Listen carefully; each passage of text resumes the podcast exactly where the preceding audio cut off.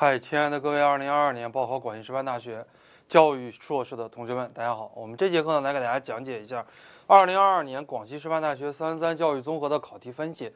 这个考题分析呢，基本上可以说不用分析了啊。在考前的话，基本上一百五十分我都给大家压中了。在考前一天晚上的话，给大家讲到了重点看夸美纽斯，重点看杜威，重点看赫尔巴特，重点看双减，都考了啊。这四道大题加起来的话，就有将近一百分啊。其他的小题基本上也给大家讲过了。那么呢，我简单的就来给大家讲一下。呃，名词解释的话呢，一个五分，我们来看一下，这也是我们预测卷里边的原题。广西师范大学呢是属于非二幺、非九八五，所以考题的话呢，考的也是非常的中规中矩啊。考到了什么是教育？广义的教育啊，就是指凡是能够增进人技能的都是教育。那么狭义的教育呢，我们一般来讲就是指学校教育，就是国家根据一定的教育目的、教育目标，哎，然后来来对我们啊青少年来进行专门的培养，主要指的就是学校教育。名词解释的第二题呢，讲到了稷下学宫。那稷下学宫呢，是战国时期齐国的一所著名的高等教育学府，是中国历史上乃至世界历史上最早的高等教育学府。它有一个性质叫做官方主办、私家主持。它最大的一个特点呢，叫做不治而议论。稷下学宫的功能呢，有讲学、著述，还有教学这样的一些功能，因为它本身也是一个学校。这是我们说到的稷下学宫，大家只要达到三到四个采分点就没有什么问题了。道尔顿制啊，考前一天晚上戴贝也给大家讲过道尔顿制。道尔顿制呢是美国进步教育时期的一个教育改革，它的主持者呢叫做帕克赫斯特，它主要是把学校里边的这种教室呀取消。把学校的教室改成各科实验室，然后呢，来进行一对一的教学，以合约或者是公约的形式来约定学习，用表格法来记录每个学生的学习进度，过一段时间检查一次啊，如果完成了，再制定下一个阶段的任务，如果没有完成的话呢，哎，就继续重新制定一个合约或者是公约。呃，名词解释四，我们说到了知识啊，这个名词解释的话呢，知识这里边可以举个例子啊，比方说程序性知识或者是。这个陈述性知识、显性知识、隐性知识啊，这些呢都是知识的总称。我们可以举一个例子啊，比方说陈述性知识，它主要讲解的是是什么的问题；那么程序性知识呢，主要讲解的是怎么做的一个问题啊。在答这一类名词解释的时候，就是理论性特别强的时候，然后我们可以举一个例子。后边呢，我们说到简答题，简答题的话呢，考到了教师劳动的特点啊，在师生关系这一块呢，教师劳动的特点，这个也是经常提到的一个考点，也不是一个很难的考点。教师劳动的特点有什么特点呢？教师劳动最大的一个特点就是复杂性，因为教师面对的是所有的学生。啊，学生是非常复杂的，一一届一届，每个学生的情况是不一样的，所以最大的一个特点呢是复杂性。教师劳动的第二个特点呢叫做示范性，因为教师要去引导这些学生啊，第二个特点叫示范性。第三呢，教师劳动的第三个特点叫做创造性，哎，他利用他的教学机制，因材施教。啊，对于每个学生创造性的一对一的指导，教师劳动的第四个特点就是专业性啊。教师由专门的师范大学毕业，学的是专门的专业，教的是专门的学科啊。所以说，教师劳动的第四个特点叫做专业性。后边呢，个人本位和社会本位论的一个比较，这道题的话，很多学校也经常考啊。首先呢，我们。整个的一个解题思路呀，你必须要答出来代表人物主要观点啊就可以了。如果呢能够再加一句评价啊，比方说个人本位、社会本位，他们是各有千秋的，要一分为二的来看待这两种取向。不同的取向呢，它适用于不同的社会；不同的取向呢，适用于不同的国家，对吧？我们不能以偏概全，我们不能一概而论。个人本位论代表人物卢梭、裴斯特奥奇。啊，他主要的观点呢，认为教育的目的呢是为人的个体的身心发展所制定的，而不是根据社会的需要所制定的。个人价值高于社会价值，这主要是个人本位论的一个观点。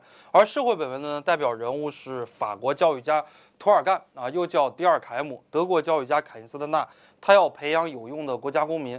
社会本位论，它主要的观点呢，认为个人的一切行为都要从属于社会，都要依赖于社会，并且受到社会的制约。教育呢，除了满足社会需求，没有其他的目的。当个人的矛盾跟社会的矛盾产生冲突的时候，我们这个时候呢，应该尊重啊社会的这种选择。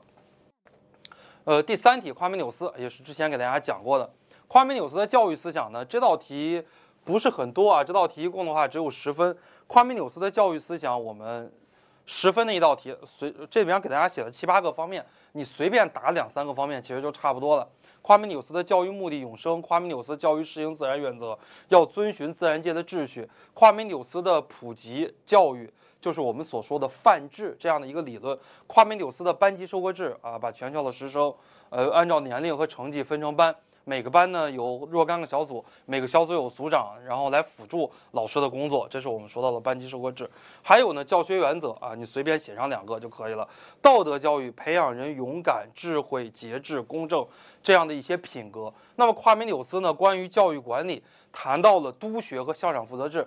督学有哪些职能啊？协调学校、家长、老师之间的一个关系。校长负责制呢，对于全校的师生以及教学工作进行一个整体的指导。对于学生的老师的档案进行一个整体的负责啊，他们的职责是什么？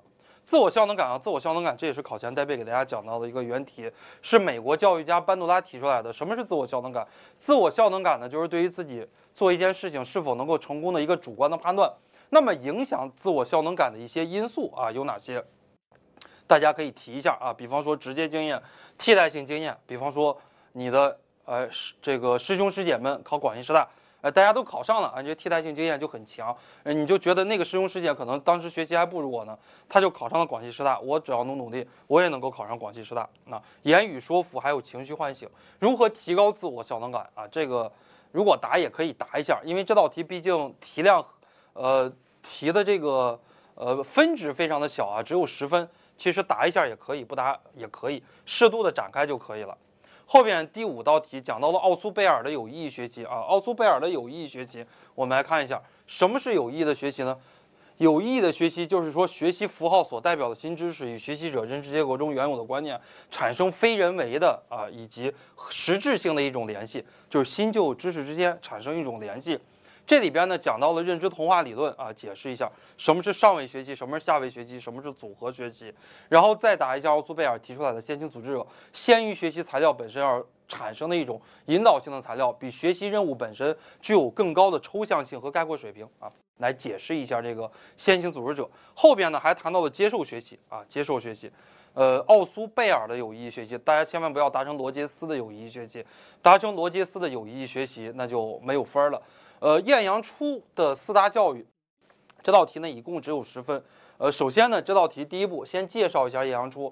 晏阳初是民国时期非常有名的平民教育家，对吧？介绍一下晏阳初，提到了四大教育三大方式。第二的话呢，谈一下背景啊，晏阳初为什么要谈到四大教育三大方式呢？哎，它主要是基于当时中国农村有很多的。这个问题，中国呢要想解决中国的问题，必须要解决中国农村的问题。而中国是有百分之九十多的人生活在农村的，所以一定要解决中国农村的问题。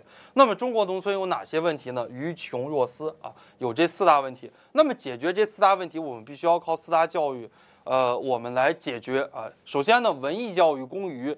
培养知识力，生计教育工穷，培养生产力；卫生教育工弱，培养强健力；公民教育公私，培养团结力。四大教育它们之间的一个关系啊，可以提一下。那么我们如何运行这四大教育呢？我们要在三个场所里边来进行。所以呢，呃，他这个晏阳初呀又提出来了社会、家庭、学校，这是我们年轻人接受教育的三个场所。呃，论述题我们来看一下这道论述题啊，这道论述题赫尔巴特和杜威教育思想的比较。大家认真看一下，我们给大家整理的这个答案就非常的讲究。为什么呢？因为三十分，你必须要完整的，第一点要完整的答出赫尔巴特的教育思想。比方说赫尔巴特教育的目的，赫尔巴特教育性教学原则，赫尔巴特明了联合系统方法四个阶段。赫尔巴特的话呢，这个呃还有什么呀？就是这个教育学的两大理论基础：伦理学和心理学，道德基础、训育和儿童管理。呃，赫尔巴特的经验，呃，赫尔巴特的兴趣。对吧？以及学生在学习过程中的四个阶段，注意、期待、要求、行动啊，这个呢占十分，把赫尔巴特的这个思想答出来占十分。后边呢再答杜威的思想，那因为这道题总共三十分，杜威的思想呢也占十分。谈到杜威的教育本质论、教育之生活、教育及及生长、教育及经验的改造啊，这个学校及社会这样的一些观点啊，杜威的教育无目的论，杜威的教育的目的就是在于内在的生长。杜威的课程论，对吧？教材论，从中从做中学。杜威的五步教学法，确定疑难的情境啊，确定疑难的问题，提出解决问题的假设。推断哪个假设可以解决这个问题，最后验证假设。最后一步的话呢，占了十分，就是杜威和赫尔巴特教育思想的一个比较啊，占了十分。从教育目的来讲，哎，一个为生活做准备，一个是教育无目的。从师生关系来讲。赫尔巴特提出教师中心说，杜威是学生中心说。从课程设置来讲，赫尔巴特主要以学科课程为主，杜威以活动课程为主啊。从教学方法来讲，赫尔巴特四段教学法，杜杜威五步教学法，答出四点啊，答出四点，稍微解释一点点就是满分，后边的这些啊答和不答都可以啊。他们相同点，他们都是思辨教育学的代表，都受到梅伊曼和拉伊的批判啊，实验，被这个实验教育学所批判。最后一道论述题呢，讲到了双减啊，考前给大家讲的。首先呢，这道题的一个解题的思路就是先讲一下什么是双减啊，什么是双减，就减轻学生的负担，减轻校外培训机构的负担啊。第二步呢，接答一答就是双减提出来的一个背景，学生的压力非常的大，家长的压力非常大，家长攀比，学校老师的压力也非常大，升学的压力也非常大，也非常的内卷，校外培训机构对吧？它这个互相之间恶意竞争呀，校外培训机构哎。就是恶意造成恐慌呀，等等，就是这一个大的系列。然后第三点呢，我们再谈一谈双减的可行性啊，或者说我们为什么要双减。第四步的话呢，我们谈一谈我们怎么样双减啊，怎么样来进行双减？国家怎么来做？学校怎么来做？家长怎么来做？老师怎么来做？课堂教学怎么来做？校外培训机构应该怎么转变思路？怎么转变为这种非盈利的培训机构？等等。哎，然后现在校外培训机构不就是说，只有在晚上五点多到八点多可以进行培训吗？而且周六周日不能进行培训啊，这就是我们所说到的双减的一个应对。